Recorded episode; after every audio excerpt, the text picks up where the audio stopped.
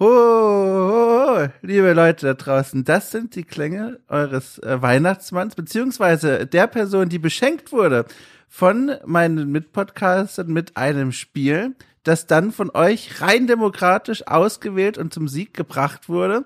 Jetzt ist natürlich die Frage, alle werden sich wundern, okay, was ist es denn geworden? Die Auswahl war eine spannende. Ich löse es mal auf, indem ich die Person vorstelle, die mir ihren Titel vorgeschlagen hat und die offenbar auch gewonnen hat. Und damit Herzlich willkommen in diese Zirkusmanege des weihnachtlichen Frohgefühls. André Peschke. Yes, da bin ich, meine Damen und Herren. Herzlichen Dank für Ihre Abstimmung für den richtigen Titel. Endlich äh, kann ich mich auch zu den Siegern zählen. Ja, ich habe mich, äh, nö, ist gelogen. Ich war unschlüssig, ob ich mich freuen soll, als es rauskam, das Ergebnis, dass ich System Shock 2 spielen soll ähm, weil ich hatte direkt einige Bedenken. Mein größtes Bedenken, äh, ohne jetzt schon zu schnell einsteigen zu wollen, war, um Gottes Willen, das ist doch dieses Franchise, das ich noch nie im Blick geworfen habe und das so bekannt ist, zumindest in meinem Kopf, für die tiefen philosophischen Fragen, die gestellt werden. Und ich weiß nicht, ob ich dafür in der Vorweihnachtszeit noch einen Kopf habe. Das war mein einziger und erster Gedanke. Es gibt echt, also das hier ist ja sowieso so, so ein kleines Weihnachtswunder. Ne? Also ich möchte mal ganz kurz sagen, äh, die äh, äh System Shock 2, die zweitmeisten Stimmen von allen Spielen. Das einzige, das mehr Stimmen bekommen hat, ist ja, ist, ist ich weiß gar nicht, ob, in welcher Reihenfolge. Doch, Jochens erscheint zuerst. Yakuza. Ich kann das sagen. Oh, ich habe ich hab gestern schon, ja. wir haben den Weihnachtspodcast, ich habe auch schon wieder Sachen wieder hinter rausschneiden müssen, weil ich Sachen gespoilert habe, wo ich dachte, ah scheiße, Moment mal, wenn die Folge erscheint, ist das noch gar nicht. Ah, okay. Sehr gut. Naja, auf jeden Fall, also Yakuza, 60 Prozent äh, der Stimmen. Aber dann äh, System Shock, oh, ich habe gar nicht gelogen, ich sehe da ist noch ein anderes. Na egal. Auf jeden Fall System Shock dritter Platz, 49 Prozent der Stimmen. In seiner Abstimmung selbstverständlich. Äh, damit bin ich sehr glücklich ja. gewesen, weil ich war mir gar nicht so sicher. Jochen hat sofort ges äh, gesagt, ja, System Shock 2 gewinnt. Äh, das hat er übrigens gesagt und dann hat er sein Spiel nochmal nachkorrigiert. Dann war es auf einmal Master of Magic, ja. Hat er wahrscheinlich gedacht, mhm. er kann so einen kleinen Klassiker, äh, kleinen, kleines Klassiker-Wettrennen lostreten. Aber Master of Magic hat komplett aufs Maul bekommen, hat nur 19 Prozent der Stimmen. Aber im, äh, als die Abstimmung losging, am ersten Morgen, da guckte ich natürlich neugierig auf diese Abstimmung und dann war Wreckfest vorne von Sebastian. Mein Gott. Da fiel ich ja, ja vom Glauben auf, weil ich habe gedacht, what the fuck? Wer stimmt denn für ein Rennspiel? Was ist denn jetzt das Interessante dran? Dran, wenn Dom ein Rennspiel bespricht.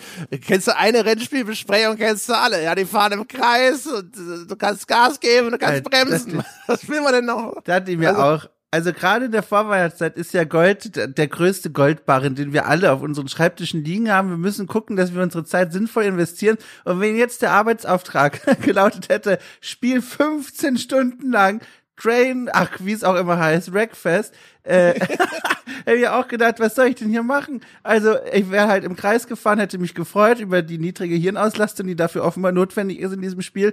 Aber sonst, da war ich dann, äh, um, um, um hier den Bogen zu schlagen, bei System Shock tatsächlich dann wieder positiv überrascht. Ja, und ich war deswegen positiv überrascht, weil System Shock eins und zwei legendäre Titel, aber auch legendär eigentlich mehr oder minder gefloppt in ihrer Zeit. Gerade der zweite Teil. Also der, der hat damals, als er neu war und als damit noch Leute richtig Geld verdienen konnten oder sowas, äh, teilweise nicht mal die Hunderttausender Marke geknackt. Ne, was so die überlieferten Zahlen ist Krass. aus der Zeit.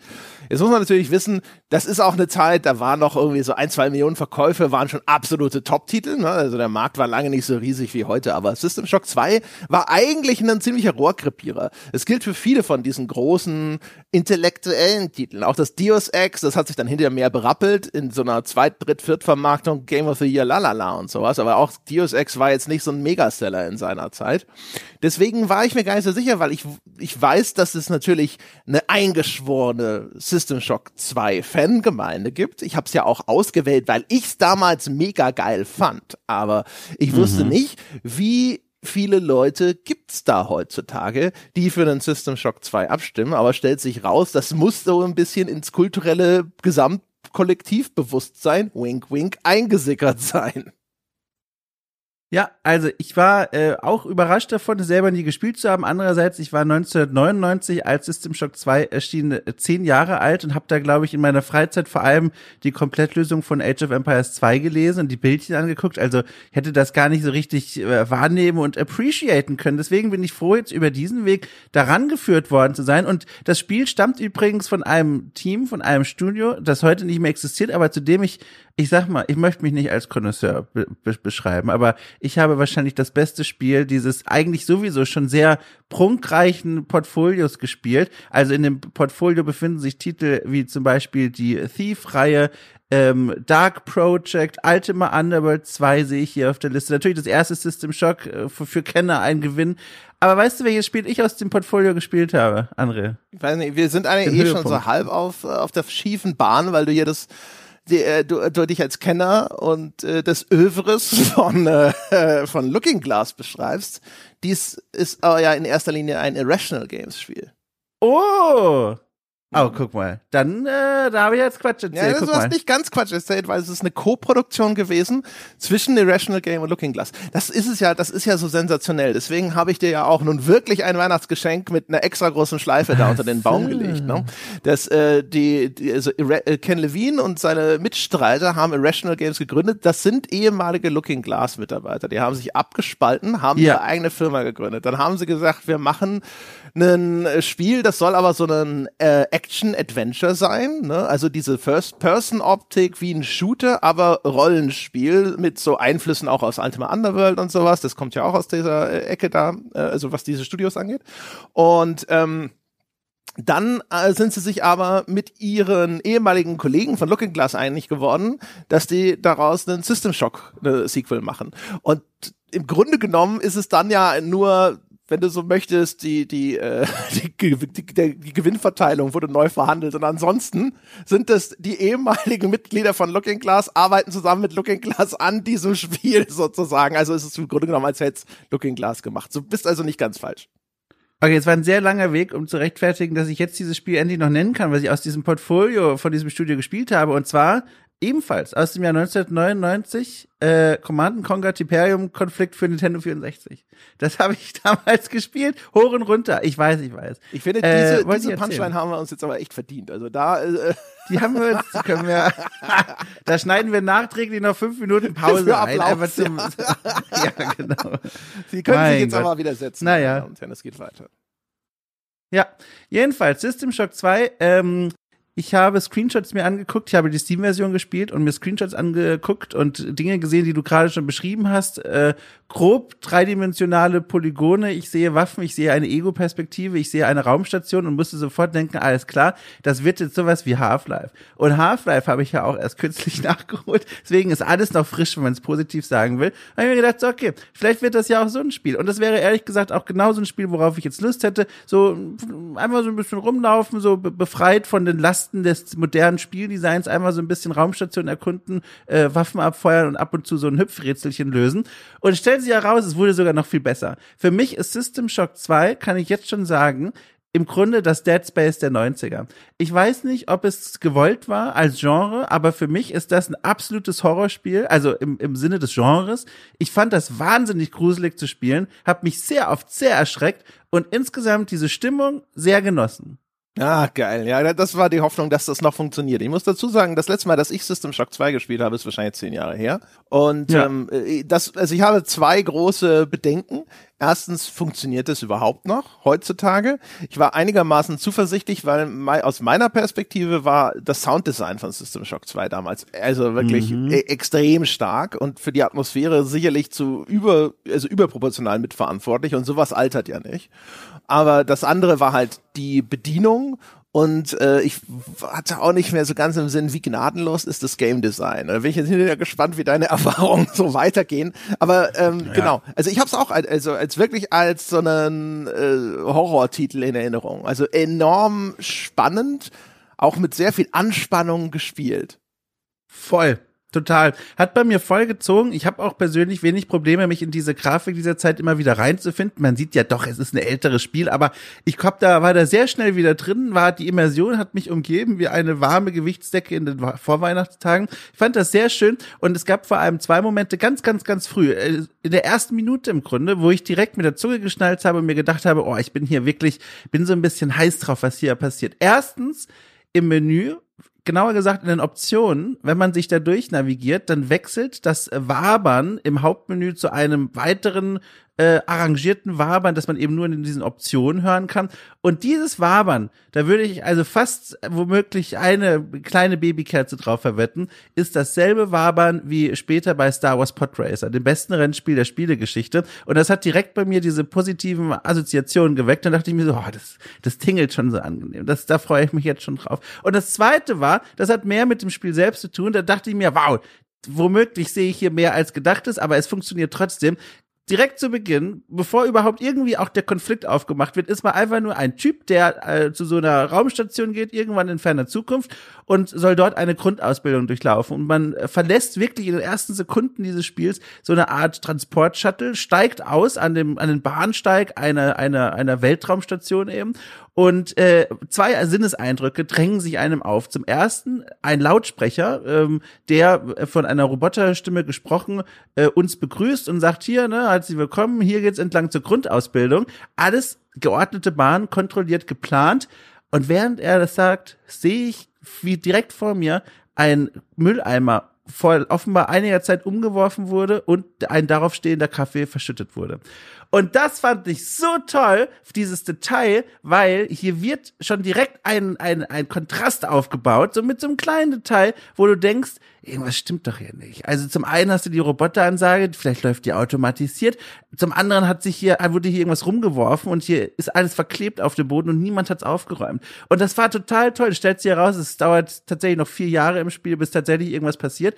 Aber es war schon so ein Foreshadowing und das fand ich total toll gemacht. Da war ich direkt so, dachte ich mir, ach, das ist ein schönes Arrangement. Es ist ja, also auch das war ja so ein, äh, so ein Grund, das Ding auszusuchen. Es ist ja der geistige Vorläufer von Bioshock, von der Bioshock-Reihe, ne? Mhm. ist auch von äh, den gleichen Leuten, oder sind die gleichen Leute mit beteiligt, insbesondere Ken Levine. Und solche Sachen hatte ich mir so ein bisschen auch erhofft, weil für dich, du spielst das ja jetzt in umgekehrter Reihenfolge, wenn man so möchte. Ne? Ich nehme an, Bioshock ja. kennst du. Äh, und Bioshock ja. war ja insbesondere damals bekannt oder hat auch popularisiert damals den vorher schon existierenden Begriff des Visual Storytellings, ne? Dass mhm. durch die, mhm. dass die Umgebung des Spiels eben auch Geschichten erzählt. Und dass solche Sachen als, als Nuance irgendwo in einem System Shock 2 schon enthalten sind, sowas kann man immer mutmaßen. Aber ich habe so lange nicht mehr gespielt, dass ich keine Erinnerung mehr dran hatte. Was gab's denn eigentlich damals schon? Ich habe halt nur dieses nebulöse, ah Mensch, das war so geil im Hinterkopf gehabt, ja. Und ich wusste, dass, dass die, die, so ein Steuerungsaspekt mich damals ein bisschen genervt hat, aber das war eigentlich auch alles. Ähm, von daher, ich habe es mir auch jetzt vorher nicht nochmal angeschaut. Das ist ja auch so ein Ding. Es ist auch eigentlich schon eine Fügung äh, der, der Götter, dass wir hier zusammen sitzen sitzen. Eigentlich hatte Jochen nämlich das Gespräch mit dir für mich übernommen, ja. äh, weil es bei mir alles seitlich super eng war. Äh, dann ist aber Jochen jetzt noch kurzfristig krank geworden. Jetzt sitzen doch wir sozusagen zusammen, ja, wie es die Auslosung und die Stimmen des Volkes ja. gewollt hat. Aber dadurch, ich konnte mich jetzt null vorbereiten. Ich muss jetzt alles quasi aus der, der, der angerosteten Erinnerung abrufen. Das macht gar nichts. Meine erste Fangfrage mit dem Looking Class Portfolio hast du ja schon mit Bravour gelöst. Deswegen, du bist ja noch voll im ja, die, Thema drin. Habe ich da direkt gemerkt. Die Trivia sitzt, ne? Kleine, das, wenn man vor genau, kurzem kleine Falle gestellt gemacht hat. ja. oh Mann. Ja, aber das ist ganz spannend. Also diese, ich finde, man, wenn man will, dann sieht man sie schon, diese DNA, die später ein Bioshock äh, dann prägen wird. Auch lustigerweise auch das. Ich habe auch erst jetzt vor einigen, weiß ich nicht, Monaten, glaube ich, ich habe kein Zeitgefühl mehr, habe ich auch Bioshock 1 zum ersten Mal durchgespielt. Und deswegen ist auch das relativ frisch. Und da, auch da, also man sieht die Versatzstücke. Ich muss vor allem an zwei Dinge denken. Zum einen, was du schon gesagt hast, das Environmental Storytelling in diesem Spiel, in System Shock 2, ist super stark. Äh, ganz oft so kleine Dioramen, die gebaut werden. Man läuft um die Ecke, da liegen Leichen auf dem Boden. Man sieht Menschen, die sich umgebracht haben. Dann liegen noch um sie herum irgendwelche Alkoholflaschen und eine leergeschossene Waffe und sowas. Also das Spiel erzählt einfach nur, wenn man hinschaut, das fand ich total toll und angenehm. Und zum anderen, das war weniger angenehm, aber irgendwie halt auch cool, weil es die Atmosphäre im Idealfall ein bisschen gestärkt hat. Die Audiologs, es gibt hier wahnsinnig viele Audiologs, ein eigenes Item im Inventar, was hilft, diese Audiologs abzuspielen. Jeder hat in dieser Welt was zu sagen. Das ist ja auch etwas, was später Bioshock äh, als, als einen großen Kritikpunkt, äh, äh Pluspunkt von der Presse hat äh, aufgelegt bekommen. Äh, das ist hier auch schon angelegt, hat aber manchmal auch das Problem gehabt, was ich später lustigerweise auch bei Bioshock hatte, manchmal reden sehr viele ineinander. Also dann kommst du in einen Bereich, wo dir irgendeine Stimme in deinem Kopf sagt, so, was musst du als nächstes machen? Dann äh, ruft noch jemand aus weiter Ferne dir entgegen und greift dich an. Und dann hast du versehentlich noch ein Audiolog gestartet. Dann reden drei Leute in so einer Kakophonie übereinander und du denkst dir so, ich drehe ja gleich durch. Was wiederum wieder zum Horrorspiel passt. Also eigentlich umarmt sich hier alles. ja, stimmt, ganz genau. Richtig, richtig, richtig. Ja, also genau, wir müssen mal vielleicht äh, dann auch erzählen, worum es dann hinterher eigentlich geht in dem Spiel. Also ja. in meiner Erinnerung ist es ja so, und jetzt musst du mich korrigieren. Du bist ja dieser Typi und das, was du jetzt eben beschrieben hast mit dieser Ausbildung, das ist eigentlich ein Tutorial. Und was eigentlich passiert ja. ist, es gibt da dieses Raumschiff, die von Braun und die hat ein anderes Raumschiff irgendwie im Schlepp, diese Rickenbacker oder sowas. Ich glaube, du bist mhm. auf dem mhm. kleineren Raumschiff erst und du wachst einfach aus, aus deinem Kälteschlaf aus, äh, und da ist irgendeine Katastrophe passiert. Ne? Und auf einmal sind so komische, zombie-ähnliche Gestalten da an Bord und genau wie ja. in Bioshock zwei Elemente, du kommst äh, hinzu, nachdem die eigentliche Katastrophe schon passiert ist und sammelst so ein bisschen die Scherben auf und machst dir einen Reim darauf, was eigentlich passiert ist. Und auch dieses, äh, erstens das Gefühl, aber auch das Stilelement dieser Isolation und Abgeschnittenheit. Du bist ja. diesmal zwar nicht unter Wasser, aber eben im Weltraum. Alles außenrum, außer dieser einen kleinen Kapsel des Raumschiffs, ist tödlich. Es gibt kein Entkommen und du bist ganz allein größtenteils. Ja, exakt das. Das ist es im Grunde, die Essenz. Und ich fand das auch äh, angenehm, wie komprimiert das auch von den Räumlichkeiten ist. Also man ist ja wirklich nur auf diesen Raumschiffen unterwegs, läuft durch diese engen Gänge, guckt sich Kontrollräume an, benutzt Aufzüge und so weiter und so fort. Das fand ich sehr angenehm, weil das alles so zusammengeschrumpft ist. Mit einem modernen Blick erwartet man das erst gar nicht. Also, also man hat automatisch ich zumindest die Erwartungshaltung, naja, das ist jetzt quasi das Anfangsgebiet, das öffnet sich dann irgendwann noch, aber nee, ist natürlich das, wo sich alles abspielt. Hatte auch einen schönen Moment ganz zu Beginn des Spiels, äh, wenn man dann wirklich als dieser Typ da zur Grundausbildung auf dieses Raumschiff zuerst kommt, dann bekommt man so ein kleines Tutorial, dann lernt man, wie man das Spiel eigentlich steuert und bedient. Das ist auch eigentlich alles ganz nett gemacht. Und dann heißt es so, und jetzt wähl dir einen Auftrag. Und dann sind da so drei Durchgänge und das finde ich übrigens auch so toll, dass das immer so in dieser Zeit so räumlich gelöst ist. Man klickt da nichts an, sondern dann heißt es, durch welche Tür du jetzt auch immer gehst, das ist quasi der Wert, den du steigern wirst in deinem Inventar. Und das finde ich einfach so toll, weil das so räumlich ist. Und dann stand da so, okay, jetzt sind drei Missionen zur Auswahl, die du zu Beginn deiner Ausbildung angehen kannst. Und dann stand da sowas wie, äh, mache bei der Ehrengarde, äh, besuch die Ehrengarde von irgendeinem Planeten. Hier musst du mit Sprengstoffen irgendwelche Mineneingänge freilegen. Und ich dachte mir, oh mein Gott, ist das so ein Spiel, wo ich jetzt auf verschiedene Planeten reise und dann da Abenteuer erlebe und das hier ist nur mein Hub in diesem Spiel. Stellt sich heraus, irgendwie ja, aber irgendwie auch nicht, weil das sind wirklich einfach nur der Charakter-Editor, mit dem du je nach Missionsauswahl entscheidest, welche Werte gesteigert werden. Und statt dass du die Mission selber spielst, steht dann halt da einfach, unser Held begab sich nach Christololo 5 und äh, sprang einige Minen in die Luft und er kehrt zurück mit plus eins auf Explosion. Und dann dachte ich mir, okay. und das macht man viermal, bis vier Jahre vorbei sind und dann beginnt das eigentliche Spiel. Genau, ja, das stimmt. Das war wie äh, die Schwierigkeitsgradauswahl bei Quake, wo man durch diese genau. Tore, diese Teleporter läuft und so. Genau, genau, ja. genau. Jetzt muss ich mal fragen, also äh, äh, ich nehme an, das hast du nicht geschafft, das in 15 Stunden durchzuspielen, oder? Nee, ich habe es nicht geschafft, aber ich habe meine Zeit dort wirklich gerne verbracht. Also ich hatte vor allem ein Problem mit der, also im Grunde mit dem Schwierigkeitsgrad. Das ist ein Spiel, das äh, unerwartet schwierig ist. Unerwartet auch deswegen, weil ich ehrlich gesagt irgendwann, ich habe mit normal gestartet. Es gibt vier Schwierigkeitsgrade. Normal ist halt der normale, der zweitleichteste. Und das war zu hart. Und dann habe ich auf leicht runtergestellt und selbst das war super schwierig. Und der Grund dafür liegt darin, dass ähm, an zwei Dingen, die ich bisher jetzt so identifizieren konnte. Zum einen, äh, Munition in diesem Spiel ist wahnsinnig rar. Gleichzeitig kostet es, wenn du an einem der Checkpointe wiederbelebt wirst, da gibt es so eine Ressource namens Naniten oder so ähnlich heißt das. Die sammelst du ein, die lassen Gegner fallen, die kannst du auch mal so im Level finden. Und mit denen bezahlst du nicht nur an so kleinen Kaufständchen, so, so Cola-Dosen und, und Säfte, mit denen du deine Gesundheit aufpeppen kannst und andere Items, sondern eben auch das Wiederbeleben an den Checkpoints. Und wenn du da nicht rechtzeitig checkst, dass es klüger wäre, eigentlich manuelle Menüspeicherpunkte anzulegen, als jedes Mal diese Save Points zu benutzen, dann kommst du in eine Lage, die sehr misslich ist. Und dann äh, zum anderen gibt's eine Mechanik, die mich also schockiert hat und das war auch ein großer Teil des Horrors, nämlich die Überwachungskameras. Das Ding funktioniert nämlich so, man läuft ja durch diese Raumstation, versucht zu verstehen, wo ist man eigentlich, wo muss man hin, welche Schalter muss man wo drücken, damit sich eine Tür öffnet. Und dabei wird man gestört von diesen Zombie-Gegnern und anderen Gegnertypen, über die wir auch noch sprechen können.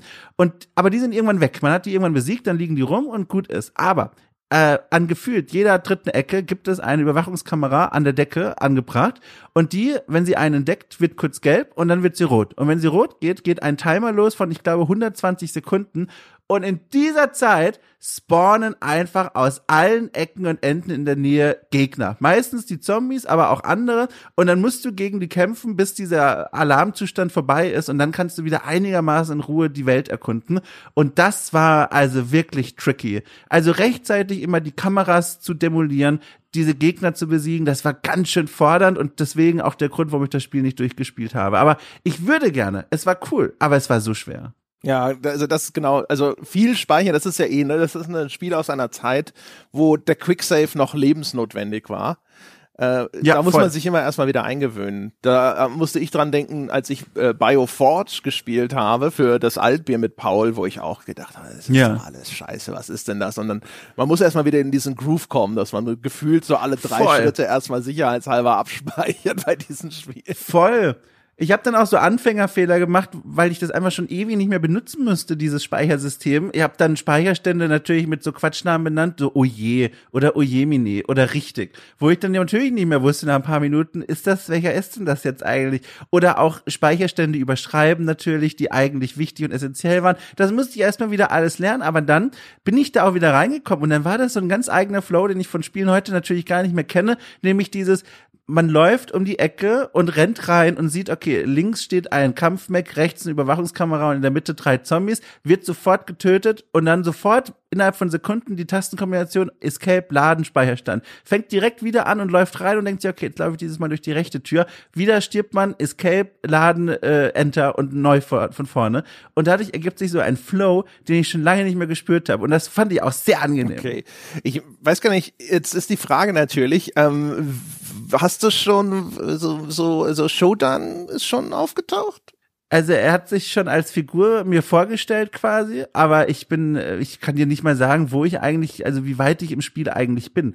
Also äh, es ist schwer zu beschreiben für mich mhm. jetzt so, aber ich habe viel Zeit in dieser Welt verbracht. Ich habe auch zum Beispiel die Äffchen gesehen, die mir Jochen schon prophezeit hatte. ja da habe ich auch gedacht, was geht denn hier eigentlich ab? Also ganz lange ist es so, man kämpft gegen vor allem Zombies, die übrigens, das muss ich mal auch sagen, für das Jahr 1999 fantastisch also animiert sind. Die haben, die, die holen aus, um mit ihren Waffen zuzuschlagen. Wenn du sie selber triffst, dann weichen die zurück und zeigen auch Feedback von dem Schlag, den du denen gegeben hast. Wenn du sie äh, tötest, dann fallen sie zu Boden und kippen um ich fand das richtig toll. Also auch selber, und auch noch so Details, wie wenn meine Nahkampfwaffe an der Wand hängen bleibt, dann macht es so ein Geräusch und dann kann sie nicht bis zum Ende schwingen und das kann auch den Gegnern passieren. Das fand ich ganz toll. Ähm, und äh, genau. Und jetzt habe ich eigentlich den Faden verloren. Oh Gott, was wollte ich sagen? Das macht nichts. Ich lass mich äh, einspringen für dich und zwar äh, dann ich ich will halt jetzt nicht quasi dir irgendwas wegspoilern, wenn du noch Bock hast, das zum Beispiel irgendwann mal Gut. weiter zu spielen. Ja. Ne? Aber wenn wir mal ganz vage den Leuten noch mal so ein bisschen die Prämisse weiter ausführen. Also du bist da.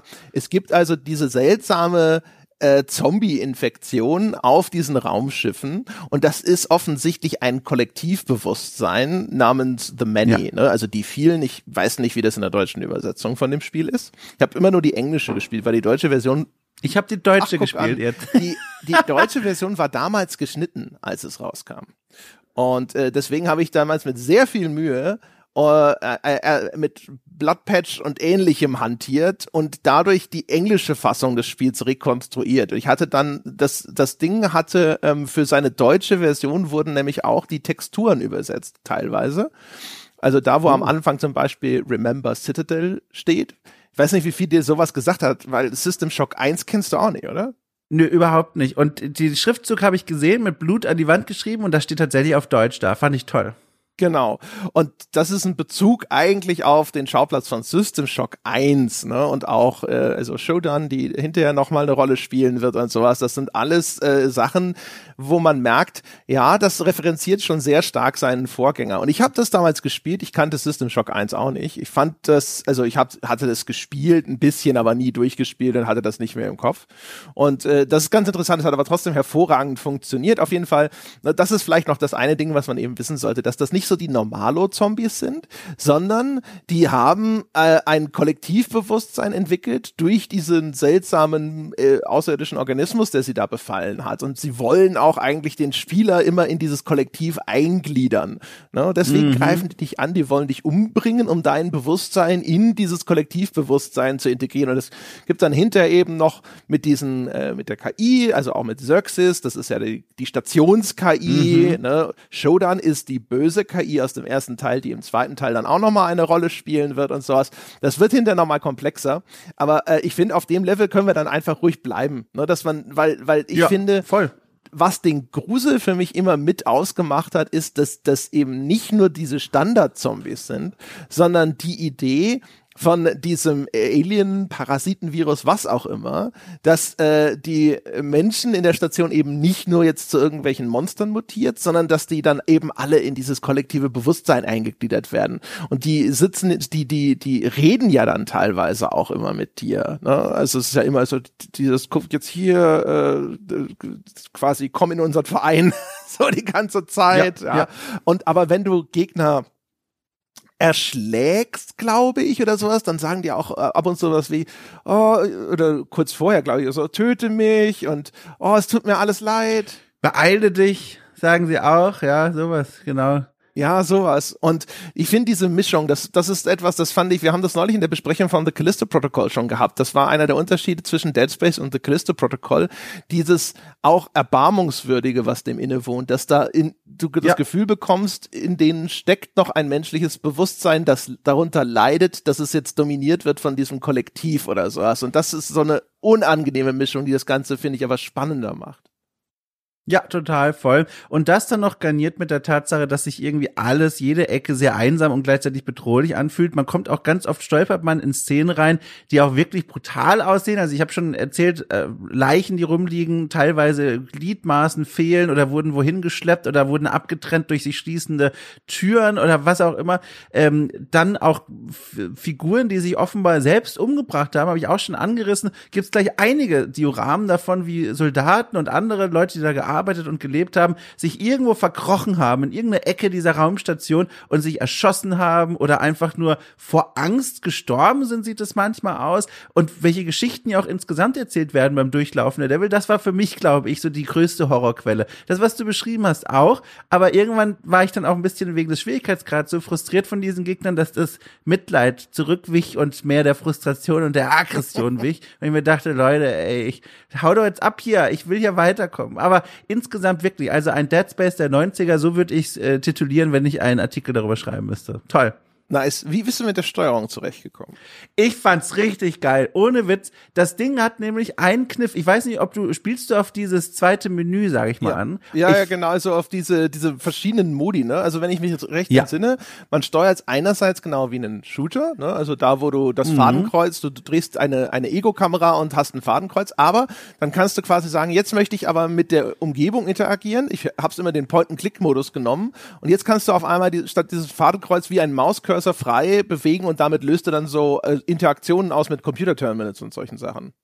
Richtig cool. Ich mochte das ganz dolle, weil es sich richtig nach Arbeit Ende der 90er angefühlt hat. Also wenn du da, um es vielleicht nochmal zu erklären, wenn du irgendwas mit deinem Inventar machen willst, wenn du Missionsbeschreibung durchlesen willst, wenn du die Karte aufrufen willst, dann funktioniert das alles über einen Druck auf die Tabulator-Taste und dann öffnet sich äh, wirklich ein eigenes Menü nochmal als Rahmen. Man sieht also immer noch die Spielwelt, aber drumherum erscheinen neue, äh, neue Felder, zum Beispiel eben das Inventar, wie gesagt, dann die verschiedenen Funktionen, die man sich so mitschleppt, dieser Audiolog Abspieler und so weiter und so fort. Sogar eine kleine tragbare Forschungsstation hat man, mit der man irgendwelche Gegenstände identifizieren und erforschen kann. Und das Ganze ist so wundervoll haptisch. Man muss so richtig rödeln, um das zu benutzen. Und das fand ich ganz toll und befriedigend. Das fängt schon an damit, dass das Inventar beschränkt ist. Grüße gehen raus an Jochen. Finde ich wahnsinnig toll, dass man dann überlegen muss, okay, welche Gegenstände nehme ich hier eigentlich mit? Wie ordne ich die im Inventar an, damit die möglichst reinpassen? Das fand ich toll. Zum anderen aber auch dieses, dieses, wie gesagt, sehr haptische, wenn man dann die Missionsbeschreibung öffnet, dass sich da wirklich so ein kleiner Bildschirm aufklappt äh, und, und man das Gefühl hat, man, man stöbert jetzt hier richtig durch irgendwelche Unterlagen, durch irgendwelche Untermenüs, aber das mochte ich ganz dolle. Also das war, das nimmt völlig, völlig den Flow raus aus dem Spiel, aber gibt dem Ganzen so was haptisches, so was, wo man richtig so noch die Maus weit schwenken muss, um irgendwas zu machen. Das fand ich toll, hat mir super gut gefallen, kam ich gut klar mit. Okay, krass, da bin ich positiv überrascht. Da hatte ich die größten Bedenken, dass du hinter sagst, André wenn ich nochmal, ja, zum Öffnen einer Tür, wenn du dann einen speziellen Modus wechseln musst, ja, dann flippe ich aus. Mega geil. Also auch so Sachen wie, also man kann schon sagen, das ist umständlich, aber ich mag das irgendwie, dieses Wechseln von Munitionsarten. Dann musst du in dieses Menü und dann ist unten rechts bei deiner Waffe so ein Pfeil, mit dem du von links nach rechts durchschalten kannst und dann wechselst du Munitionstypen durch. Und das ist so, man muss es wirklich selber machen, aber es fühlt sich einfach toll an. Ich mochte das ganz toll. Das Einzige, was ich da nicht mochte, war die, die, die Karte, die man hat, die, die anzeigt, wo man ist. Die fand ich wahnsinnig schwer zu interpretieren. Also es ist wirklich einfach nur eine Lagekarte. Man möchte fast schon sagen, eine Blaupause äh, die, und das musste ich erstmal verstehen, ähm, nicht immer alles zeigt, sondern nur die unterschiedlichen Decks. Das bedeutet, manchmal reicht es schon, wenn man durch eine Tür geht in diesem Weltraumschiff und dann auf einem anderen Deck steht, dann sieht auch die Karte plötzlich komplett anders aus. Und das musste ich erstmal raffen. Und dann das muss ich auch noch hinzufügen, habe ich gemerkt. Also eigentlich hatte ich mir hier schon aufgeschrieben in roten äh, Lettern und ganz groß, fett gedruckt, die Karte ist scheiße. Völlig unübersichtliches Spiel, ich verlaufe mich ständig. Und dann, durch Zufall, sah ich eigentlich einen sehr großen Button, der heißt Minimap der direkt angebracht ist an dieser Übersichtskarte. Und wenn du da draufklickst, dann wird oben rechts dauerhaft eine Minimap eingeblendet, die die Raumstruktur anzeigt. Und das hat alles so viel einfacher gemacht. Und dann habe ich diesen Kritikpunkt gelöscht. Also Gott sei Dank habe ich das entdeckt. ich, äh, eine, eine, eine vage Erinnerung. Und ich hoffe, ich vermische jetzt nicht irgendwelche alten Spiele, aber war das System Shock 2? Das hat auch nicht so ein richtig klares Questlog, oder? War das nicht so, dass du da manchmal das, Funksprüche erhältst und die sagen dir, mach das und das und wenn du das nicht richtig im, im Kopf behältst, dann bist du ein bisschen angeschmiert? Ich dachte es vier Stunden lang und dann blätterte ich mich mal durch diesen mehrreitigen äh, Missionsmitschreiber äh, und dann sah ich, nee, es wird tatsächlich Ach, protokolliert. Gut. Zum, zum Glück. Es wird sogar protokolliert. Du musst ganz oft irgendwelche Türen mit Codes öffnen. Es wird sogar protokolliert, welche Codes dir durchgegeben werden von irgendeinem, so von so einer KI, die dich da durchleitet, ähm, um die Türen zu öffnen. Da übrigens möchte ich an der Stelle auch gerne zugeben, oh, das wird auch so schön abgehakt und so. Ach, das ist alles ganz toll. Ich muss an dieser Stelle auch durchgeben, die unbesungenen Helden und Heldinnen unserer Gesellschaft sind die Menschen, die Komplettlösungen im Internet schreiben äh, für Spiele aus den 90ern. Ich habe nämlich durchaus das ein oder andere Mal stand ich vor einer Tür und dachte mir, Leute, hier wurde mir jetzt offenbar nicht mitgeteilt, wie der Code ist. Das muss ich auf irgendeinem Audiolog finden, 1000 Kilometer entfernt von hier. Jetzt schaue ich mal, was das Internet zu sagen hat. Und wenn dann in einer Komplettlösung aus dem Jahr 2015 der richtige Code für diese Tür steht, das fand ich magisch. Und auch Hut ab an Looking Class, falls Sie da draußen zuhören und sich nochmal zusammengefunden haben zur Weihnachtszeit, äh, dass die Türen auch zu öffnen sind, wenn man den Code eigentlich auch offiziell noch gar nicht gefunden hat. Da war ich sehr froh. ja, stimmt, genau. Das ist immer gut, wenn man einfach so direkt das Internet konsultieren kann. ja. naja, es ist eine, eine mehrbildschirmige Spielerfahrung. Ist, ja, genau. Angemessen meiner jungen Generation. Ist ja vor allem ganz interessant eigentlich, ne? Das ist diese Unterscheidung.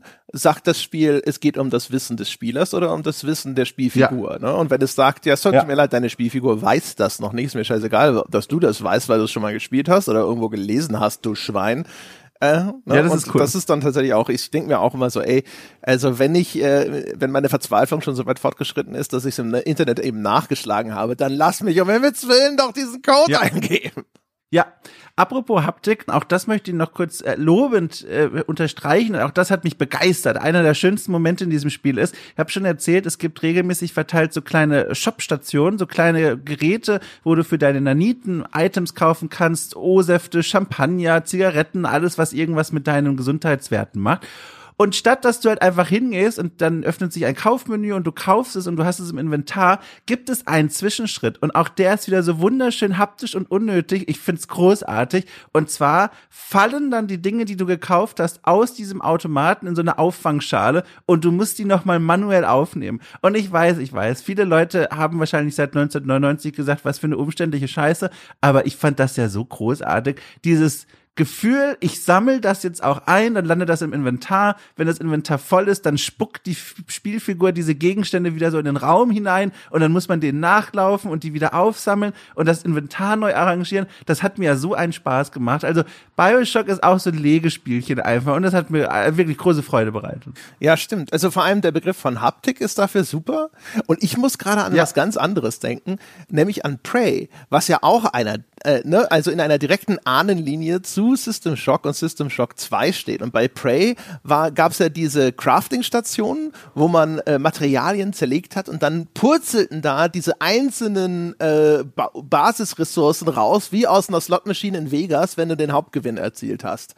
Äh, weiß nicht, ob du dich daran überhaupt noch erinnern kannst, aber da musste ich jetzt gerade dran denken. Das fand ich nämlich so befriedigend ja. und das war auch so. Auf, das waren all diese kleinen physischen Objekte und das hast halt aufgesammelt, um dann irgendwelches anderes Zeug zu craften. Und das ist einfach super befriedigend einfach, wenn es die, diese physischen Repräsentationen Voll. gibt. Voll. Es ist natürlich auch auf eine Weise, je nach Item, sehr immersionsbrechend auf so einer realistischen Ebene. Ich habe dann im Inventar zum Beispiel einen Strahlenanzug gehabt, den hatte ich keinen Platz mehr für und brauchte ihn auch nicht mehr, habe ihn dann aus dem Inventar rausgenommen und übrigens beeindruckend, man kann das einfach per Drag and Drop aus dem Inventar rausziehen, in der Spielwelt quasi platzieren und dann landet das dort auch. Und im Fall dieser Strahlenanzugssache, das war halt dann ein kleiner Berg an Kleidung. Also das, der Strahlenanzug ist als Asset so groß wie eine große Lagerkiste Liste. Und das ist natürlich Quatsch, aber andererseits finde ich das auch wieder so charmant. Das ist einfach eine schöne Zeit gewesen. Und ich bin mir auch sicher, 1999, wenn ich das System Shock 2 gespielt hätte, trotz des Schwierigkeitsgrades, ich hätte das sowas von durchgespielt und auch geliebt, weil das war wirklich eine spannende Spielerfahrung. Es war immer spannend, es war immer anspannend und eigentlich auch nie wirklich frustrierend, wenn man mal verstanden hat, dass man ständig speichern muss. Also ich habe das bisher sehr genossen, sehr glücklich damit. Man könnte ja überlegen, es noch fertig zu spielen für ein Altbier irgendwann. Du, ich bin äh, sehr gerne Projekt für 2023 ja. und dann holen wir noch Teil 1 nach. Weil eine eine Sache, ich weiß nicht, das müsste im Intro müsste das schon mal vorgekommen sein, dass äh, die diese ja. diese legendäre äh, dieser Satz aus von Shodan aus dem ersten Teil mit diesem Look at you Hacker äh, kam das vor? Müsste eigentlich im Intro laufen äh, der, der, der, der, die böse Superintelligenz, ja, ja. die dann halt sagt, du bist nur ein Haufen ja. von Fleisch und Knochen, der schwitzend und äh, keuchend durch meine Korridore rennt. Ja, und das fand ich auch war super wortgewaltig. Das ist zu ganz zu Beginn gibt es die Sequenz. Man wird allerdings in der deutschen Synchro als Hacker angesprochen. Ansonsten ist die deutsche Synchro aber gar nicht mal so übel, muss ich sagen, für die also die für diese gut, Zeit. Ja. Ich war da sehr beeindruckt. Genau. Ähm, das stimmt, es gibt so ein, so ein Vorintro, wo die, das sehr verstörend ist. Da habe ich auch gar nicht gecheckt, was hier eigentlich los ist. Dann kommt so ein Werbevideo von dieser ja, Firma oder von diesem Unternehmen, was dieses Weltraumschiff genau richtig. Das fand ich ganz toll, weil das, das ist logisch, weil man versteht ja als Spieler selber auch noch nicht, was hier eigentlich los ist. Und dieses Werbefilmchen ist ja in dieser Welt genau an Leute gerichtet, die noch nicht wissen, was los ist. Fand ich toll. Und später gab es dann tatsächlich eine Szene, da, da wurde das nochmal aufgegriffen, was du gerade beschrieben hast. Eine Fiebertraum-Zwischensequenz. Ich kann bis heute nicht verarbeiten, was ich da gesehen habe. Man schwebt durch sowas wie ein, riesiges Gehirn und wabert von Fleischknoten zu Fleischknoten und dann sagt eben auch eine Stimme sowas wie, ich kann nicht abwarten, dein Gesicht zu zerfetzen und deine Haut abzunehmen und sowas und denkst dir auch, was ist denn los? ja. Also das, das Geile ja. an der Geschichte, also erstens, ich finde halt dieses Sounddesign auch da, ähm, ja, äh, von, von der Stimme von Shodan ist fantastisch, weil es ja, ja. ist ja echt so ein bisschen wie so dieses Scratchen im Hip-Hop. erstmal, ne? So, Ne? Ja. Ähm, und äh, dann auch immer diese diese Tonlagenwechsel und als als als würde sie so eine multiple Persönlichkeit haben, wo verschiedene Stimmen irgendwie das gleich den gleichen Satz fortführen, neu ansetzen, nochmal nachhallen lassen und die Parallelen ja. zu dem äh, diesem Kollektiv, zu diesem ähm, äh, äh, zu diesem Many, ne? Äh, zu diesem Hive mhm. Mind, die ja auch immer mit so verschiedenen, äh, vers wie so ein, so ein Singsang aus verschiedenen Stimmen haben. Das fand ich auch irgendwie immer faszinierend. Ich fand das so geil. Ich könnte diese, diesen Satz könnte ich hundertmal hören. Der ist auch so gut geschrieben, finde ich, wie äh, gute Gedichte, die halt mit super wenigen Worten, aber so Bilder irgendwo im Kopf er, äh, erstellen. Ne? Ja. Und diese Verachtung für organisches Leben und aber auch dieser, dieser Blick, weißt du, so die kühle, cleane, mechanische Intelligenz, die dann das einfach widerlich findet, weißt du, diese ganzen biologischen Ausscheidungen, die da passieren. Mhm. Und das, mhm. das ist einfach so geil getroffen. Voll. Also, ich bin großer Fan dieses Spiels und ähm, hoffe, es geht jetzt noch zum Ende hin so weiter. Es gab aber auch echt Stellen, wo ich mir dachte, boah, jetzt ist das echt ein bisschen gnadenlos. Ich erinnere mich da vor allem an quasi das Blighttown von System Shock 2, ein Areal, so eine Art radioaktiv verstrahltes Labyrinth, äh, wo es dann darum geht, durch einen Bereich zu laufen, der dich nach und nach verstrahlt, dann stirbst du eben auch und dann stehen da auch noch Gegner rum und dann musst du auch noch den Weg finden hier raus aus diesem Labyrinth. Das fand ich arg aber es ist wieder eine Sache, dass sich drauf einlassen ist. Dann fängt man eben an, sich Speicherpunkte zu machen. Dann rennt man auch einfach mal rein, nur um den Weg zu sehen, stirbt, lädt neu und startet wieder. Wenn man das mal akzeptiert hat, dann ist es tatsächlich, also auch diese Stelle sehr unterhaltsam gewesen. Also ich freue mich aufs Durchspielen und ich, ich freue mich auch so ein bisschen darauf, dann anschließend den ersten Teil nachträglich zu spielen. Ja, der erste ist nochmal ein anderes Kaliber. Also von einfach von der Atmosphäre her, so in meiner Erinnerung. Aber ich habe ja. den ersten, den ersten, ich habe den ersten vielleicht fünf Stunden gespielt oder so. Es es kommt ja jetzt demnächst irgendwann ein Remake, Remaster raus vom ersten System Shock. Das könnten wir zum Anlass nehmen, dann nochmal einen Blick ja, drauf zu werfen. Ja, genau. Also im Grunde genommen stehen ja Remakes, Fortsetzungen und ähnliches von System Shock und System Shock 2 irgendwie gefühlt seit 20 Jahren jedes Jahr wieder im Raum. Also System Shock 2 insbesondere hat ja auch so eine ganz bizarre Lizenzgeschichte dass, äh, dass, dass äh, nach der Pleite von Looking Glass sind diese System Shock Rechte erst an, glaube ich, eine, sogar eine Versicherung gegangen äh, die die aufgekauft haben und irgendwie dann war eine lange Zeit unklar, ob jetzt Electronic Arts oder dieser Versicherungskonzern diese Rechte haben. Dann gab es ganz viel Hü und Hort und Mutmäh. Dann sind sie irgendwann bei diesen Night Dive Studios gelandet, die ähm, ganz viele von diesen Klassikern wieder für moderne Systeme aufge aufpoliert haben also und lauffähig gemacht haben. Mhm. Dann dachte man so, juhu, jetzt klappt das irgendwie. Dann ist es ja zu diesem Other Side Entertainment gewandert, die eigentlich System Shock 3, glaube ich, machen wollten. Und die haben es jetzt zuletzt mhm. an Tencent verkauft und sind von dem Projekt wieder runter. Ui. So, das heißt also, das ist eigentlich auch schon wieder wahrscheinlich alles im Eimer und jetzt liegen die Rechte bei Tencent und weiß der Himmel, ob Tencent damit was machen will. Man möchte meinen, wenn sie es kaufen, wollen sie auch was machen, aber äh, who knows? Ja, who knows? Ja. Naja, jedenfalls mit dem zweiten Teil hatte ich meinen großen Spaß. Also ich danke sehr für diese Auswahl, für die Nennung. Ich glaube, du musst mir häufiger Spiele empfehlen. Das hat mich jetzt nicht enttäuscht. Im Gegenteil, hatte große Freude damit. Ich bin gespannt. Also ich hoffe, dass, äh, dass diese Geschichte vielleicht eine Fortsetzungsgeschichte ist und dass das irgendwann, äh, mhm. dass wir das vielleicht in einem Altbier nochmal zu Ende führen. Ähm, oh ja da bin ich sehr gespannt. Bin auch sehr gespannt, wie, wie viel Qual da noch vielleicht wartet. Ich weiß nicht, ob System Shock 2 auch eins von diesen Spielen aus der Zeit ist, wo man sich sogar verskillen kann und es dann halt, wenn man die, die äh, begrenzte Ressourcen in die falschen Parameter der Spielfigur investiert, äh, dann richtig biestig werden kann. Aber auch das, oh auf diesen Spaß können wir uns ja machen, das werden wir dann erfahren.